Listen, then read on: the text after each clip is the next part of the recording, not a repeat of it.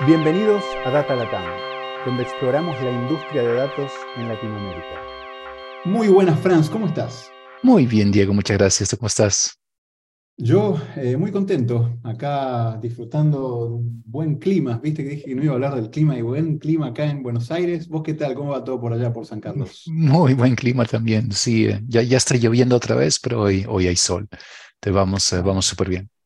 Buenísimo, y también me tiene emocionado que pronto vamos a estar en Ecuador. Yo estuve en Ecuador hace un tiempo, disfruté mucho, me encantó Quito, comí riquísimo, así que espero volver allá y aparte el chocolate de Ecuador es de otro planeta, así que eh, eso me gusta, me gusta, me gusta, me motiva el viaje a Ecuador.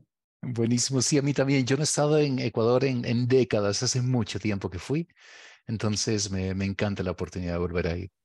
Bueno, para la audiencia vamos a estar ahí la última semana de mayo vamos a estar en un evento con, el, con la gente de Multienlace y vamos a estar organizando también un par de eventos para juntar a, gente que está haciendo cosas interesantes con datos. Vamos a hacer una, una especie de taller para aprender mejores prácticas en DataOps que después vamos a anunciar. Así que estén atentos y los que escuchen el podcast y tienen ganas de participar y sumarse a lo que vamos a hacer, el evento Data Latam ahí, ya van a estar informados de qué es lo que vamos a estar haciendo. Y como preludio a ese viaje a Ecuador, nada mejor que poder encontrarnos y hablar y conversar con un buen amigo de la vida que ahora vamos a presentar y con un emprendedor o datapreneur de allá de, Ecuador. Así que con eso, bienvenido Diego Crespo a Data Latam. ¿Cómo estás? ¿Qué tal, Tocayo? ¿Cómo has pasado? Mil gracias por la oportunidad y qué gusto estar en este podcast para recordar viejos tiempos y y hablar un poco de la, data. muy bueno, muy bueno. De hecho, como dijimos, Diego es un buen amigo, ya hablaremos de, cuándo nos encontramos, pero para la audiencia, digo, ¿por qué no contás exactamente dónde estás ahora? ¿En qué A ver, estamos, estoy, mejor dicho, en Guayaquil, Ecuador. Eh, por cierto, el clima aquí está medio loco, hay este, unas lluvias torrenciales, que, no hay hace muchísimos años, con relámpagos y todo, este, que está causando unas inundaciones medio fuertes, pero bueno, aquí estamos. Y eh, pues eh, en Biofeeder, no sé si te cuento ahora un poco de, de la empresa. Está, estoy, este, bueno, ahora me vine a la casa para el podcast, pero tenemos una, una empresa que empezamos en el 2000. 16 en un PowerPoint y pues se trata de automatización para la alimentación en las camaroneras. En Ecuador existen unas 240 mil hectáreas de producción de camarón. Entonces, eh, pues eh, emprendimos en un negocio de automatizar la alimentación, que es algo, bueno, que lo vamos a conversar, me imagino, más detalle, pero en eso estamos. Me encanta. Buenísima introducción, Diego. Sí, era bueno que la audiencia supiera no solo dónde estás geográficamente, sino qué haces hoy en día. Y mira, nos vamos a ir ahora un poquito al pasado tuyo, eh, para que lo que voy a hacer es muy, muy brevemente hablar de lo que hiciste eh, a nivel académico. Del 95 al 97 estudiaste ingeniería eh, con enfoque en telecomunicaciones en la Universidad, Tech University de Colorado. Nosotros nos conocimos en MIT entre el 2001 y 2002, cuando estabas ahí en el programa de MIT Sloan. Eh, y a nivel profesional, y acá lo voy a decir rápidamente para que después vos me agregues comentarios, pero yo voy a decirlo a mi estilo rápido y vos después nos comentás. Dale, ¿te parece? Dale, dale, perfecto. A ver, del 97 al 2001, eh, después de graduado de, de, ingeniería, trabajaste en Electrocom, en Ecuador, que es una empresa familiar en el mundo de telecomunicaciones. Ahí, como toda empresa familiar, me imagino que entre vos, tu padre y tu hermano hicieron, te tocó hacer de todo un poco, mucho enfoque en temas de ingeniería. Después de Sloan, eh, del 2002 al 2008, ahí coincidimos también en Verizon, en Estados Unidos, donde recuerdo muy bien, la verdad que para mí eso es uno de esos eh, product development, eh, gente de desarrollo de productos súper talentoso, detallado, meticuloso y muy bueno, high energy. Así que un placer estar con vos y aprender de vos, Diego, en esa época. Yo estuve con vos hasta el 2003, nada más, vos seguiste hasta el 2008 en Verizon. Después del 2008 al 2013, te fuiste para Chile, eh, a Movistar, y también estuviste en desarrollo de productos más enfocado en temas de broadband TV. Hasta ahora, ¿alguna cosa que esté muy fuera de línea o algo que quieras comentar? No, no, todo, hay más detalles en la mitad, pero básicamente que hubo un paso entre Boston y New York eh, que, que, fue interesante de, de, Verizon mismo, ¿no? Y de ahí este, me fui a Telefónica, que se convirtió después en Movistar, o sea, fue, sobreviví ahí un, un merge, que tú sabes que ahí hay bastantes cortes y, y fue una época interesante que, que vivía ahí en esa transformación de Telefónica hacia lo que es hoy en día con todo integrado con, con la móvil, móvil y la fija, ¿no? Interesante. Sí, la verdad que a mí me encanta el mundo de telecomunicaciones y lo que pasó ahí es bien interesante. Eh, y ahí también estabas en desarrollo de productos. Desarrollo de productos, eh, hice desarrollo de productos para, para broadband, o sea, para banda ancha, en la línea de producto, digamos, en la línea de negocio de banda ancha, y luego en la línea de negocio de televisión, o sea, toda la parte interactiva de la televisión. Eh, un poco parecido a lo, que, lo que hacía en Verizon, era más enfocado al desarrollo de productos y al análisis y planes de negocio y una venta interna dentro de Verizon para sacar los productos al mercado, entre los cuales salió, por ejemplo, el Fios TV. Y luego en Telefónica era más yo sentado en la línea de negocio, en marketing, este, revisando eh, estos productos, desarrollándolos y eh, más desde el punto de vista comercial y, y, de negocio, ¿no? Entonces fue una experiencia bastante interesante. Bien, bien, bien. Lindas anécdotas que no vamos a poder cubrir en este podcast de aquellas épocas en Verizon. Estamos, nuestras oficinas estaban una al lado de la otra. Éramos los dos Diegos alrededor de Shafix, ONGs, eh, gente de todos lados. Eh, y había dos Diegos de repente, los dos latinoamericanos ahí, así que era muy, muy divertido. Muy divertido.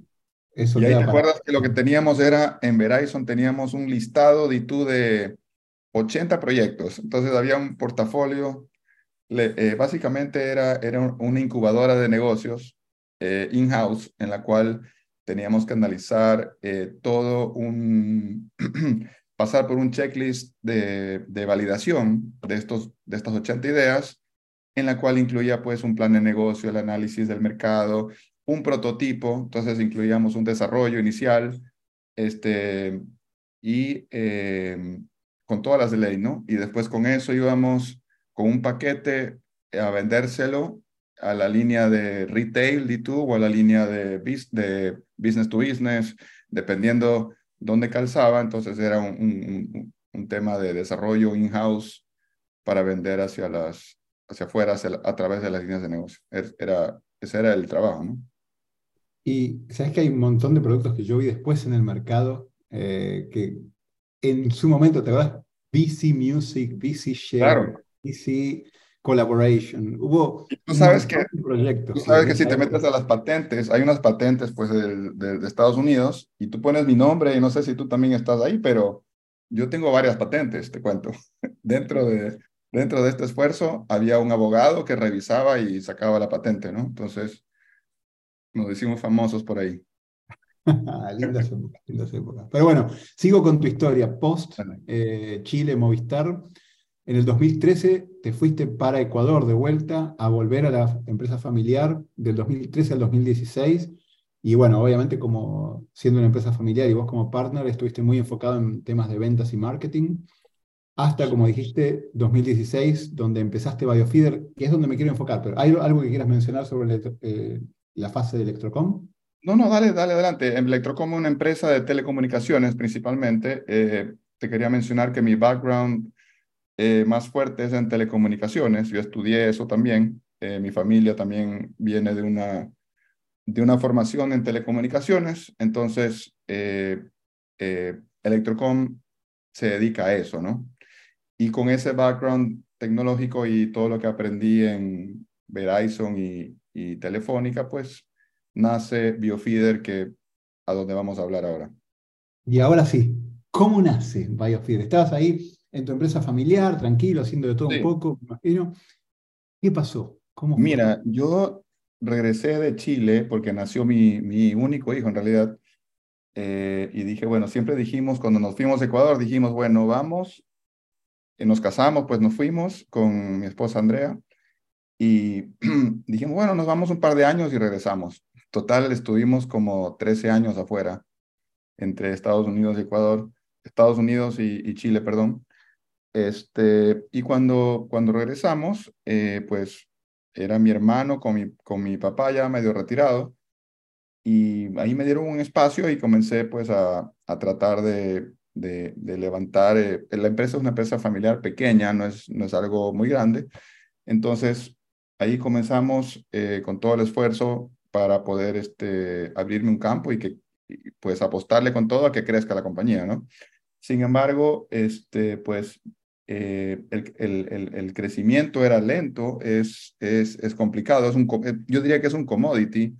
Hoy en día los enlaces de Internet, o sea, lo que hace Electrocom es le vende enlaces de Internet a las fincas o al, a través de una conexión inalámbrica, le vende Internet a las empresas y a las, más que nada, a las áreas rurales.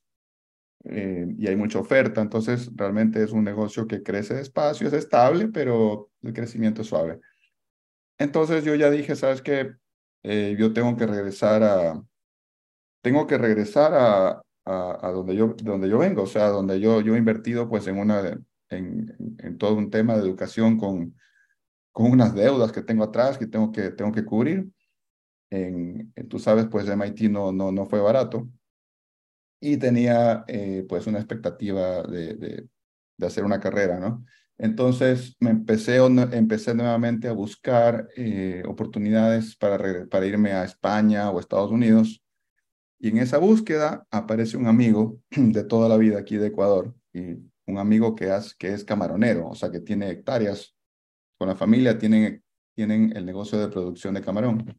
Así que me dice, oye, tengo este, esta idea de hacer este producto que es un alimentador automático para alimentar las camaroneras, porque ya se comprobó, él puso ya una persona en los muelles, él puso una, una persona a validar que si es que le daba de alimentar al camarón de forma dosificada, poco a poco, puso a dormir ahí una persona en un muelle, ¿no? Entonces le daba, de comer, eh, el camarón pues crecía muchísimo más rápido eh, la conversión alimenticia era mejor, la, la, la, mortalidad disminuía, o sea, todos estos factores mejoraban solo con el hecho de dosificar la misma dosis en un horario de 8 o 12 horas. Entonces, eh, él validó esto y vino a hablar con nosotros, ¿no? Entonces, inicialmente empezó así, como una, como una idea que, nace a partir de una necesidad, que eso es bastante importante y eh, formando una, una sociedad entre estas dos familias, ¿no? Que era la familia mía con Electrocom y la familia de, de mi socio que pues se llama Fernando Pino. Y así nació esto. En todo caso, eh, no sé, tengo mucho que contarte, pero no sé si quieres ir llevando un poco las preguntas, a ver por dónde nos vamos. Dale, dale, dale. A Franz, a todo esto, eh, Franz que hace buenísimas preguntas. Dale, dale. Claro, mira, si me preguntas a mí, Diego, yo ahora quiero eh, entender cómo lo desarrollaron, qué es lo que hace, cómo lo llevaron desde esa idea a lo que me imagino está alimentando un montón de camarones en este momento. Por supuesto, eh, vale decir que lo que nosotros hicimos no fue inventar la, pólvora, ¿no? Ya existían eh, alimentadores automáticos hace años atrás y pues y, lo, que, lo que faltaba era una adopción ya más general del producto, pero ya existía esto. Eh, pero existía el producto manual de timer como, como, como con un relojito que tú le, con una ruedita que tú te acercabas y le decías quiero que dosifique tantos segundos, eh, tantas veces por hora, ¿no? Y existía una versión de un producto australiano que era un producto de investigación que pues ya tenía unos 10 años que funcionaba, que habían, habían incursionado en una tecnología acústica en la cual escuchaban el, el, camarón bajo el agua y en base a, esa, a, esa, este, eh, a ese sonido se le da de comer al camarón. Entonces ya existía. Eh, esto también, este, este research acústico también soportado por universidades que también han estado atrás de esto, dado que en el camarón, este, a diferencia de los peces, el camarón come bajo el agua y se va caminando por el, por, por el fondo, entonces tú no lo puedes ver y cuando tú lanzas alimento, el pellet, este, tú no sabes si realmente lo está comiendo o no. Necesitas algún método de validación. Entonces, por eso se hace interesante el, el uso de la tecnología en esta, en esta industria. En todo caso, eh, avanzamos el desarrollo, entonces dijimos, bueno, empezamos desde cero, o sea, toda la, la, compañía se armó a través de una orden de compra que nos hizo esta, esta empresa familiar de mi amigo, este, y nosotros lo único que teníamos era un PowerPoint, nada más. Así que empezamos desde cero a desarrollar absolutamente todo. Hicimos eh, el equipo mecánico, que es básicamente una tolva que, con unos flotadores y tiene motores, tiene dos motores, un dosificador, un aspersor, tiene una tarjeta electrónica, tiene una parte de telecomunicaciones porque se comunica con, con Internet y tiene unos servidores que, con un software que manejan los equipos. Entonces tiene IoT, tiene, tiene electrónica, tiene este, energía solar, porque no hay electricidad en las fincas. Entonces, eh, es un desarrollo bastante completo que lo logramos hacer en menos de un año tuvimos la primera versión. Y con eso empezamos a vender primero pues a la familia de mi amigo y luego rápidamente nos empezaron a comprar este, el producto en, en otras fincas, ¿no?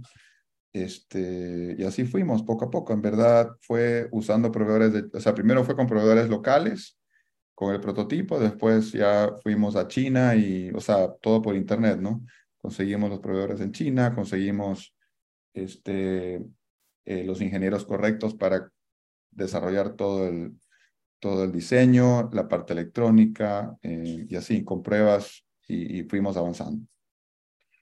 Es, a ver, Francis y yo venimos muy del mundo de los datos, entonces todo lo que veo lo veo con datos o lo vemos con datos, pero este es un caso ejemplar de, una, de un proceso bastante manual y artesanal que después ustedes automatizaron con tecnología pero entonces, yendo un poco a la parte de datos, ¿no?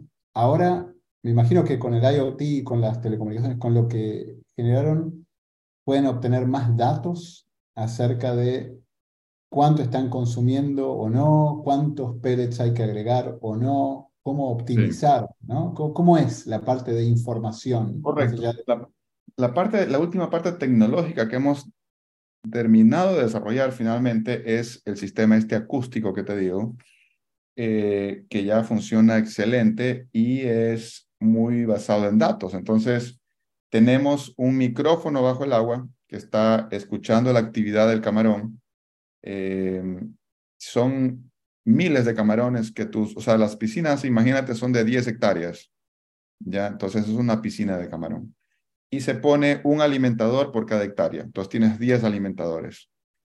Y se pone un hidrófono por cada cinco o cuatro eh, equipos, o sea, por cuatro, por cuatro hectáreas, digamos, pones uno, uno de estos. Y la, la idea es que este, tú le lanzas un poco de alimento al, al, agua con, el, con, con, con, un alimentador, donde está el hidrófono ubicado cerca de este alimentador, lo llamamos el alimentador madre, y se acerca pues una cantidad de, de camarones eh, a comer este pellet y hacen unos, unas masticaciones. O sea, cuando mastican, genera un, un clic como si estuvieras escuchando el, el sonido del, te voy a decir en inglés porque en Ecuador le dicen canguil, pero en el popcorn, digamos, el, las, las palomitas de maíz que revientan en, en, el, en el microondas, así suena más o menos, suena, suena un sonido así. Y entonces, en base a esa intensidad de sonido, que son datos que estamos analizando, los decibeles y pasamos por unos algoritmos, filtramos las frecuencias y logramos eh, a través de, uno, de, una, de unas fórmulas matemáticas, determinamos cuánto hay que alimentar a, la, zona. O sea, a estos, a estos cuatro, cuatro alimentadores van a dosificar una cantidad eh, directamente relacionada al, al, al, al índice acústico, que nosotros lo llamamos, que hemos concluido, ¿no? Entonces le tiras el alimento y se escucha durante ocho minutos, digamos. Entonces en estos ocho minutos se sacan las conclusiones de cuánto hay que alimentar en, la próxima dosis.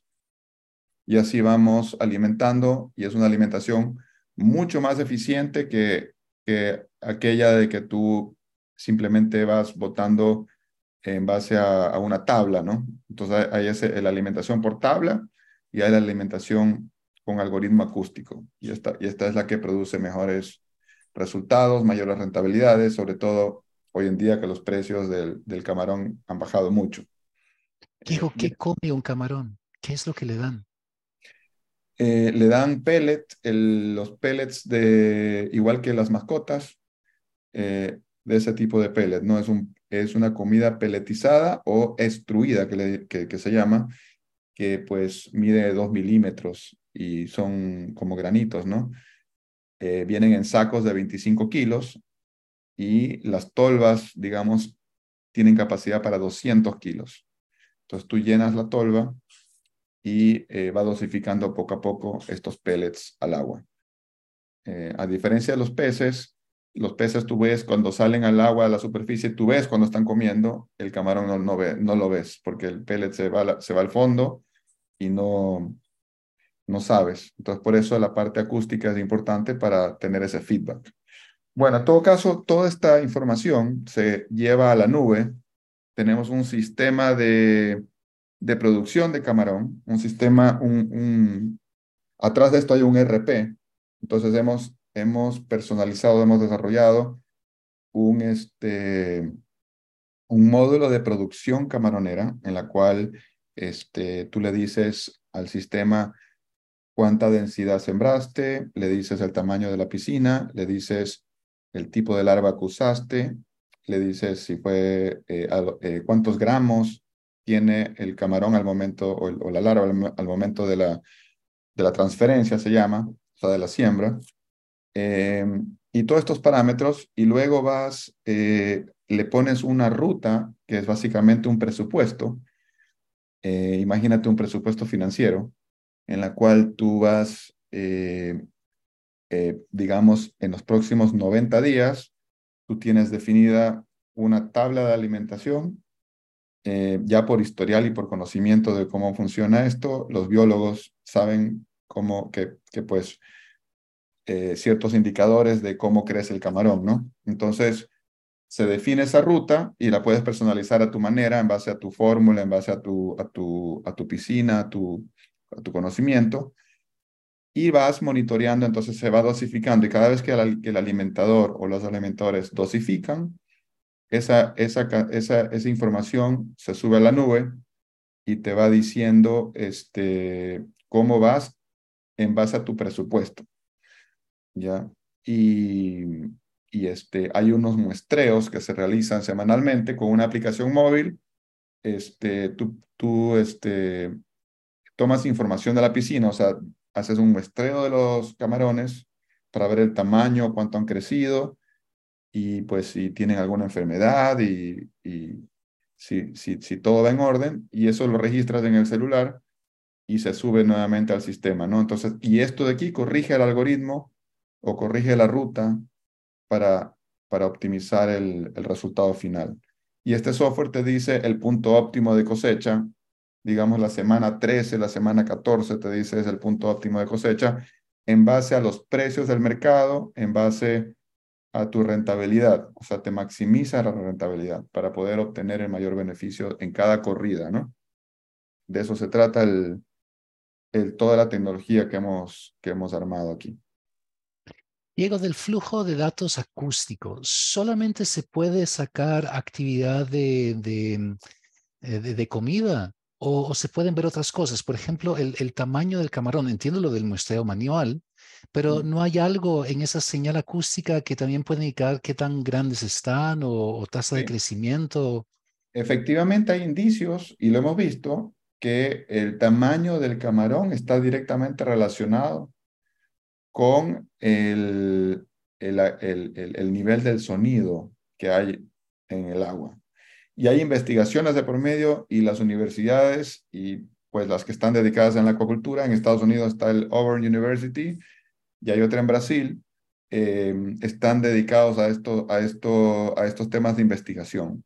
No es nada fácil porque son temas que dependen de muchas variables. O sea, tú no puedes aislar fácilmente lo que, lo que estamos hablando porque depende mucho de, hay muchas variables de por medio, ¿no? El oxígeno, la temperatura del agua, este, cuántos alimentadores estás eh, poniendo por hectárea, porque depende de eso también cuántos animales estás, están comiendo ahí cerca del camarón, ¿no?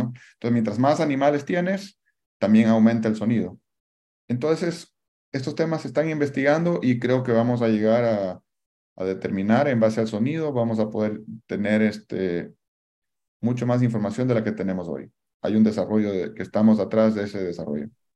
Y ustedes también hacen análisis de, de, datos para, para hacer este I más D sobre qué más pueden sacar de los, de los datos que están generando. Estamos coleccionando todos estos datos eh, para hacer este, ciertas corridas de correlaciones que sí la estamos empezando ya a, a hacer en base a, pues, eh, como te digo, las densidades que, que, que encontramos, los niveles de sonido para sacar mayor inteligencia a partir de estos datos que vamos, que vamos coleccionando. Nosotros en el tema acústico tenemos, en esta última versión, estamos recién un año eh, en esto, pero este, pues ya tenemos más de 4.000 hectáreas funcionando, ¿no? Con, esta, con esta tecnología. Entonces sí, sí es importante, se está, colección, se está capturando toda esta data que es muy valiosa para después el siguiente paso es entrar al, al mundo de, los, de las predicciones, ¿no? De lo que va a suceder en base a lo que estamos escuchando, de lo que estamos viendo. Y el historial. Así que muy interesante el, el tema. Este, la acuacultura tiene, pues, en, Camarón, tiene esa ventaja que para la tecnología es ideal porque como te digo, no, no hay, y ha estado muy atrasado también en, la, en el desarrollo tecnológico, entonces es una buena, una buena oportunidad, un, buen timing, digamos, en este momento para innovación en el, en el área de, de este, acuacultura. Diego, decías que el próximo, eh, hoy está en una fase de colección o recolección de mucha información y empezando a hacer correlaciones y ver datos, pero por otro lado también decías que ya tenés un ERP a través del cual, o un sistema a través del cual pueden sugerir al productor el punto óptimo para cosecha en base a algunos de los datos que ya tienen. La pregunta ahí es, muchos de estos algoritmos que permiten dar ese punto óptimo de cosecha eh, han sido desarrollados en colaboración con las universidades, han sido desarrollos de ustedes. Eh, ¿Cómo lo que hay a hoy es algo desarrollado al interno por Biofeeder? ¿Es en colaboración con universidades? ¿Es otra? Pues es 100% desarrollado por nosotros eh, y es basado en, em, básicamente, en, en, en, lógicas de, de, o sea, la parte de punto óptimo de cosecha no es nada más y nada menos que maximizar la rentabilidad. El punto máximo de rentabilidad en base a tu margen que vas sacando, eh, pues basado en la lista de precios que, de venta y tienes la conversión alimenticia, que es la que se va monitoreando, ¿verdad? De cada, de, de cada cuánto vas, cuánto vas invirtiendo en, en balanceado, ¿no? Porque esa es la parte más cara de la, de la producción. Más o menos el 50% del costo de producción es el balanceado. Em, y tienes la supervivencia, que este es un dato también, que hay una investigación, hay todavía, hay, hay por desarrollar, hay un, tema muy importante que es determinar cuán, cuál es la biomasa o cuántos camarones tienes en la piscina. Porque tú empiezas, digamos, con 100 camarones y a medida que pasa, eh, pasan los meses, finalmente tú cosechas alrededor de, digamos, de los 100 cosechas entre 70 y 50. Siempre se te mueren, este, esa es la, supervivencia, ¿no? Y determinar eh, cuánto camarón tú tienes en la piscina es un desafío que aún no se logra, este, no se logra conseguir. Y eso de ahí, hay tecnologías atrás. Sé que hay este, empresas que dicen que ya lo pueden hacer.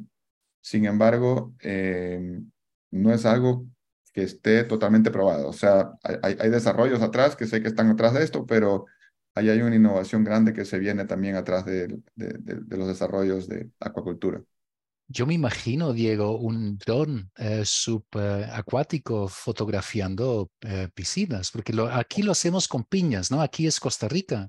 Entonces, eh, aquí en el, em, más aquí en la región, entonces me llegan preguntas, bueno, Fran, con, fotos pueden ustedes determinar la, la, densidad de plántulas o el tamaño de plántulas, porque si no lo tienen que hacer a ojo. Y sí, se puede.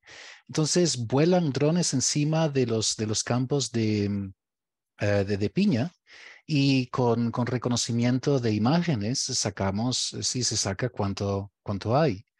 No hemos hecho un proyecto de eso todavía, pero es porque hay proveedores muy grandes que, que facilitan esto. ¿no? Esto también es commodity ya.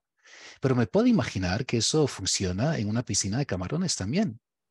A ver, en camarón tienes la dificultad, que es lo bonito que hay esa dificultad, ya que tú no puedes hacer eso, porque el agua, es, turbia, el agua es turbia tú no puedes ver desde, o sea, tienes que realmente pensar, tienes que realmente dedicar ah. mucho pensamiento a esto, eh, porque no, no es fácilmente, no se puede resolver tan fácil. Tienes el, tienes el, el agua es turbia. Y si metes una cámara bajo el agua, tampoco puedes ver nada. No ves, yo he metido una cámara y ves a un centímetro, de repente pasa una patita de un camarón y eso es lo que ves. Entonces, lo que están usando es este, ¿cómo se llama? Ultrasonido. Ultrasonido, como esos sonares, digamos, para, para sacar una...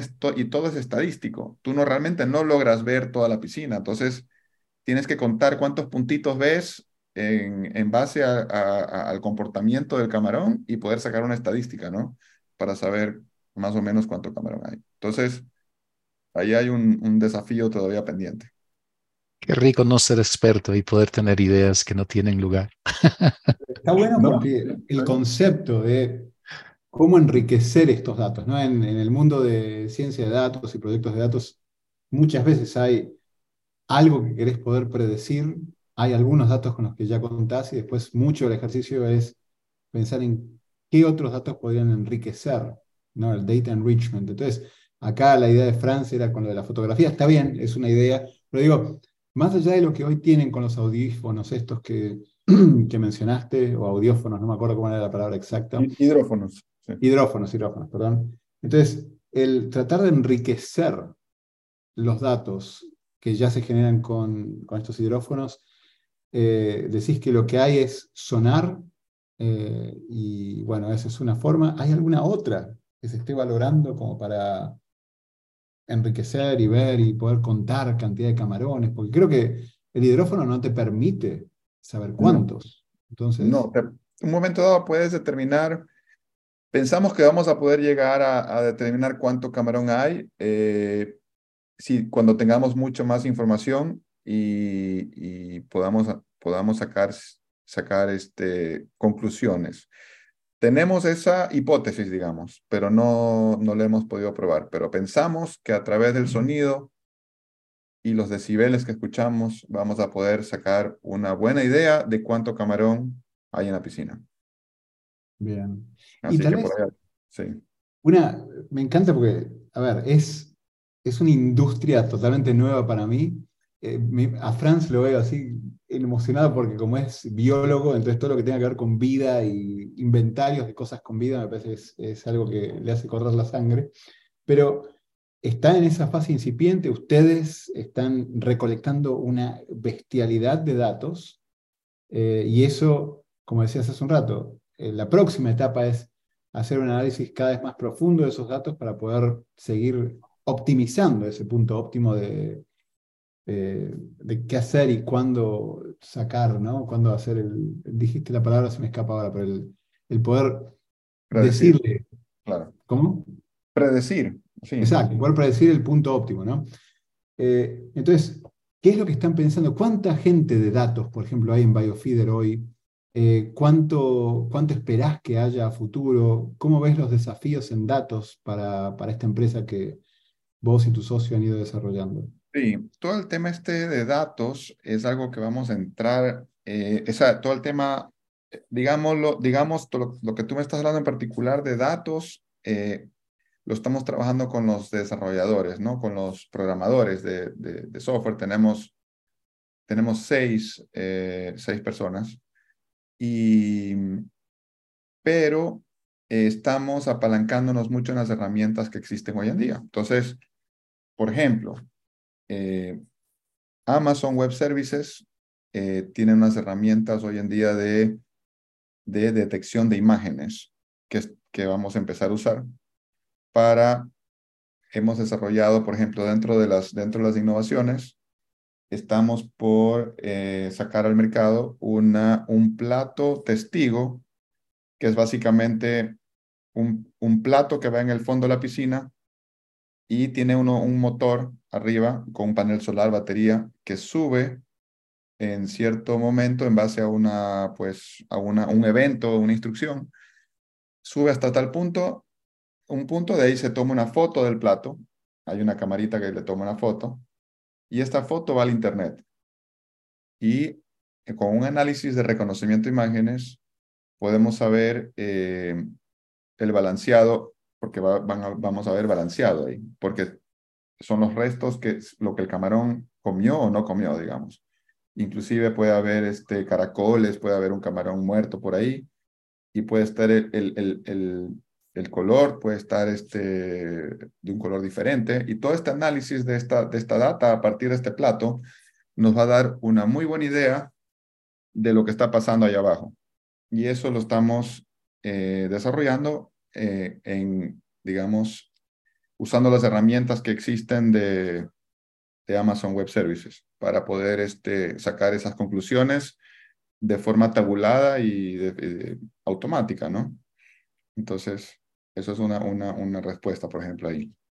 Qué bueno, qué bueno. No, están en esa fase de experimentación. Eh, aparte, me acuerdo, digo, que en aquellas épocas que nos conocimos en MIT y en Verizon, creo que si algo te caracterizaba es que antes del desayuno, antes de tu primer café ya tenías 10 ideas nuevas de cosas que querías hacer. Así que me puedo imaginar que acá estás, pero entretenidísimo, porque ideas de cómo poder pensar en obtener más datos que te permitan eh, generar información que permita hacer esa predicción mejor, me imagino que se les pueden ocurrir un montones. Lo bueno es que pues, tengo, tengo un, tenemos interesante lo, de todo esto es trabajar con un socio, pues tengo este amigo socio que este, eh, ahí nos, nos eh, rebotamos las ideas todos los días y él también es bastante creativo, entonces ahí podemos este, apoyarnos para, porque trabajar solo en, en, estas ideas, de, tú sabes que es difícil, ¿no? Tienes que, tienes que tener un equipo ahí que te, que te ayude a sacar las ideas a flote. ¿Cuál es el background de tu socio? Él es más eh, financiero, sin embargo, yo creo que se equivocó de carrera porque porque le gusta muchísimo la tecnología y, y el emprendimiento. Este, pues le encanta el desarrollo de productos y, y, y todo el tema que, que involucra el desarrollo. Sin embargo, el background de él es, es financiero, eh, contable y de negocios, digamos, en general. Él, él, también fue consultor de telecomunicaciones, participó en, en algunos eh, mergers, eh, M&A, de, de, como, como, digamos, como analista, como, como consultor, y, y, después trabajó con la familia en, en el tema de camarón un tiempo y, y, y en unas haciendas de, de producción, porque él, estudió agribusiness en Texas A&M. Entonces, eh, tiene ese background como agricultura, telecomunicaciones, financiero y desarrollo de producto. Qué, lindo equipo, qué lindo equipo y, con eso tal vez vamos, eh, quería entender un poco el, eh, digamos, me encanta ver ese tipo de innovación saliendo de Latinoamérica, me encanta ver una empresa como esta que generó tecnología para obtener datos, para optimizar un proceso que es clave en lo que es alimentación. Así que felicitaciones, Diego y tu socio también, genial, y, bueno, el equipo que han formado para hacer todo esto. Quería preguntarte para ir cerrando, Diego, ¿Cómo haces para mantenerte eh, en la cresta de la ola? No sé si es la palabra adecuada. Acá en el, en el fondo del estanque donde están todos los cámaras, pero ¿cómo haces para estar al día en lo que tiene que ver con tecnología, IoT y esta industria en particular? O los desafíos que hay de datos. ¿Qué, ¿Qué, es lo que lees? ¿A dónde vas para seguir manteniéndote al día con todo esto? Sí, a ver, este, esta industria, o sea, creo que es un tema de, de, ¿cómo se llama?, de perfil de, a la persona que le gusta lo que hace, pues de alguna manera se mantiene informado. No sé si te has fijado, cuando conviertes tu hobby en, en, en tu trabajo, este, es perfecto porque siempre estás enterado de todo. Tú tienes tus fuentes de amigos, tienes eh, sitios de, de páginas web que revisas, noticias de temas tecnológicos y obviamente las conversaciones con los actores principales de la industria. Todo, eso, todo ese conjunto de, de información este, pues te mantiene actualizado, ¿no? Las ferias, eh, eh, pues revistas y sitios, sitios este, de, de innovación, este, siempre estamos en, el tema acuacultura, es algo muy puntual, muy nicho, que es muy fácil enterarse de lo que está pasando. O sea, yo estoy suscrito a, a noticias de, que me llegan por Google de cualquier tipo de innovación de acuacultura, enseguida me entero inmediatamente. Bien, buenísimo, buenísimo. me, encanta que hayas logrado que esto que te interesa tanto y que es un hobby sea empresa y que esté funcionando también. Sé que estuviste muy involucrado con Endeavor también y estás eh, como parte de todo lo que está haciendo Endeavor, que me encanta en la región. Y con eso, Franz, no sé si tienes alguna cosa más, vos como biólogo y ver masas de vida. Muchísimas más preguntas, pero, pero se nos va la hora. Eh, me encantaría verlo algún día, Diego. Sí, me, me suena absolutamente fascinante tu proyecto. Bueno, encantado. Cuando quieras, este, vengan para Ecuador, pues aquí nos vemos y vamos a conocer los camarones en persona. Mm, Hacemos salida, Diego. Sí, sí, sí. Ahora, volviendo al, al, inicio del podcast, vamos a estar en Ecuador pronto. Eh, Guayaquil no queda tan así nomás recontra recerca de Quito. Eh, digo, sí, Guayaquil si no queda tan cerca de Quito, pero bueno, tal vez logremos encontrarnos, che, me encantaría. Buenísimo, sería, sería buenísimo, me encantaría. Bueno, mira, con eso lo dejamos así abierto para o, reunirnos pronto o un próximo podcast en el cual ya hayas logrado sacarle muchísimo valor a todos esos datos que están eh, coleccionando. Pero digo, muchas, muchas gracias por tu tiempo. Buenísimo este podcast para todos los que están emprendiendo, generando datos y haciendo cosas de valor desde Latinoamérica. Muchas gracias. Gracias a ustedes. Chao, que estés bien. Gracias por acompañarnos en nuestra exploración del mundo de ciencia de datos en este Data Latam Podcast. Cada dos semanas encontrarás un nuevo episodio en datalatam.com o iTunes. Si te gustó este podcast, déjanos comentarios en Facebook.